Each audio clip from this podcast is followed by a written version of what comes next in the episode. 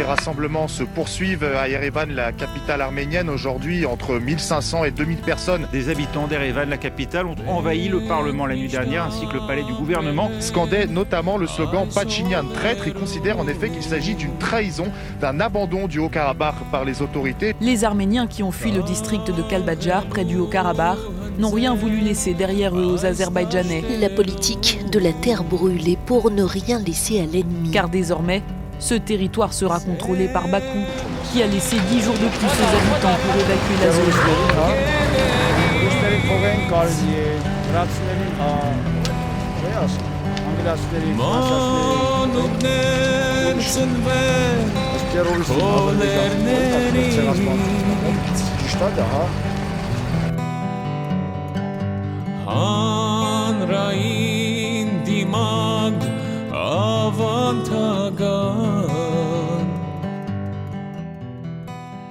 Donc je, vais, commencer par te dire que moi je suis, suis pas arménien, je suis français d'origine arménienne, qui a pour moi, alors c'est mon avis personnel, hein, pour moi ça a une signification particulière, de sorte que je suis, euh, euh, motivé par la double culture franco-arménienne. Je suis 100% comme Charles Aznavour, je suis 100% français, 100% arménien, tu vois.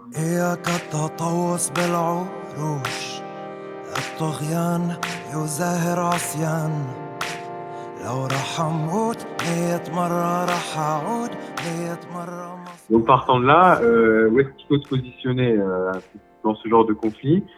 Il peut y avoir plusieurs points de vue. Euh, il y a le point de vue d'une personne qui, va te dire moi je veux aller là-bas, je veux aider sur place, je me sens utile en France et je vais partir en Arménie, je veux partir en Arménie pour aider, faire de l'humanitaire sur place et essayer de, faire tout ce que je peux là-bas. Il y a d'autres personnes qui te diront que bah non, aller là-bas, euh, moi je sais pas me battre, euh, je parle pas la langue et c'est compliqué, autant je préfère rester ici et faire des actions en France. Donc, ce qui s'est passé, c'est que ce qui se passe, c'est qu'il y a deux, principaux points de vue là, et euh, selon, c'est selon, selon ton ressenti personnel, tu vas adopter une position plutôt qu'une autre. Et, dans, mon cas, personnellement, moi, si tu veux, ça, ça bouleverse pas, ça bouleverse pas mon quotidien. Je, vais continuer à suivre mes cours, je vais continuer à faire ceci, à faire cela. Mais évidemment, euh, c'est dans un coin de ma tête et j'essaye de, suivre de près ce qui se passe là-bas et de, faire à mon échelle, à mon échelle tout, tout, ce qui peut être possible. Voilà, ça peut être simplement assister aux manifestations, euh, aider, euh, rejoindre un groupe, et aider à faire des, des, partages sur les réseaux sociaux ou du partager des articles, faire de la collecte d'informations ou voilà, ça peut être ce genre de choses.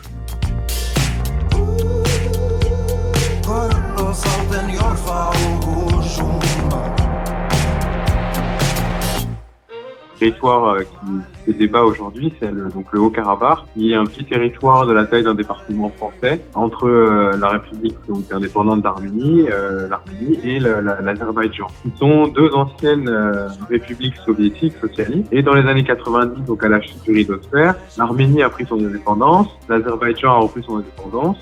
Et donc, comme il avait été convenu que ce territoire était rattaché à l'Azerbaïdjan, euh, il est resté donc dans la République euh, azerbaïdjanaise. S'en est suivi un conflit armé qui a duré euh, de 92 à 1994, dans lequel le, les Arméniens, donc vivant dans, dans ce territoire du Haut-Karabakh, ont réclamé leur, indépendance.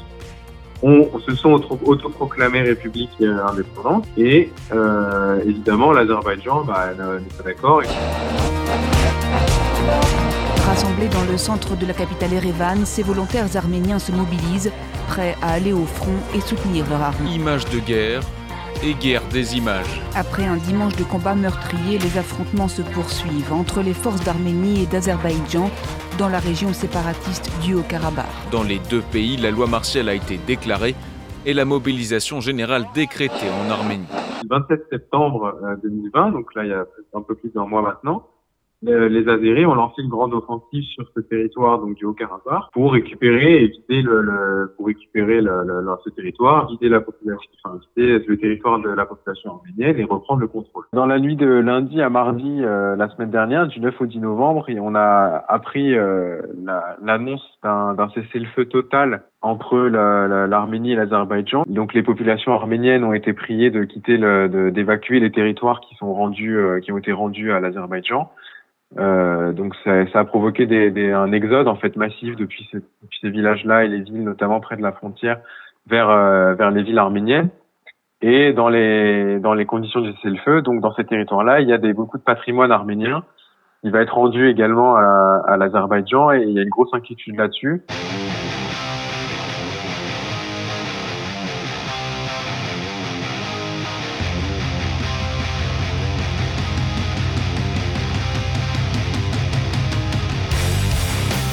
Il, y a une, organisation qui est mise en place, il y a des actions. On a réalisé des manifestations dans les grandes villes de France euh, euh, avant le confinement. Donc, jusqu'au confinement, on a manifesté.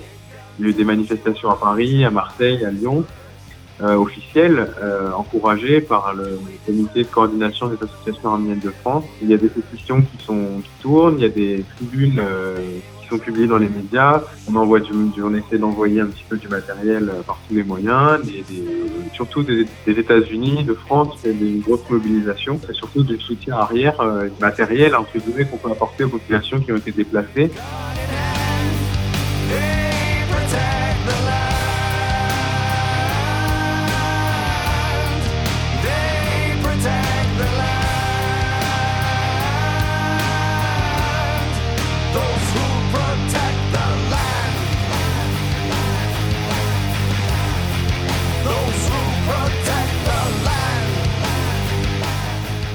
La relance de ce conflit le 27 septembre, euh, la, communauté arménienne de, du mondial en fait, hein, quasiment, est, est sujette à, messages de haine, à, menaces euh, sur les réseaux sociaux. J'ai des connaissances qui ont reçu personnellement des appels masqués ou des messages sur leur réseau pour euh, de, de, menaces, de menaces de mort, de menaces d'attaque, voilà, de, messages de haine. Mais à partir du moment où la, même un dirigeant euh, propage ces messages-là, on peut comprendre que la population suit le mouvement, entre guillemets, puisque même euh, en Azerbaïdjan, euh, dans des discours officiels du président Aliyev, euh, il critique et il, il, il rigole sur la, la, communauté arménienne et sur le Premier ministre. Enfin, entre il y a des menaces qui circulent sur les réseaux et puis il faut, faire, faut faire attention. Quoi. Et les scènes qu'on a pu voir à, à Dijon ou à Dessines, sont des scènes qui se sont produites il y a, il y a, il y a 115 ans, donc, il y a 105 ans, donc c'est assez impressionnant. Ça génère la peur un peu de, de, tout le monde, pas forcément pas que de la communauté arménienne, des, des Français aussi.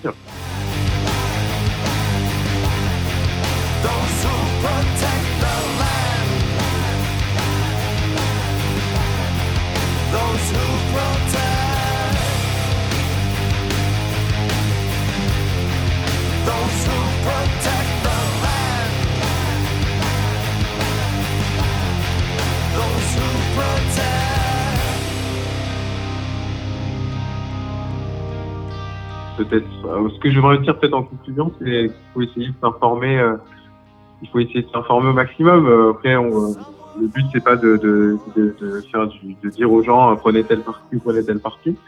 Euh, c'est pas du tout là. C'est pas de faire politique. Simplement euh, demander, euh, essayer de, le maximum d'informer les, personnes autour de nous et sur ce conflit et puis essayer de, de, simplement de se renseigner sur les choses qui sont mises en place, qui sont possibles et, euh, et voilà, si plus et plus y affinité, ça peut passer par faire un don à l'association principale en France qui est de la récolte de dons, qui est le Foire arménien de France, qui ont mis en place une, une, une collecte de dons massive depuis, depuis le début du conflit pour soutenir, euh, voilà, soutenir le, le, et encourager les populations euh, là-bas.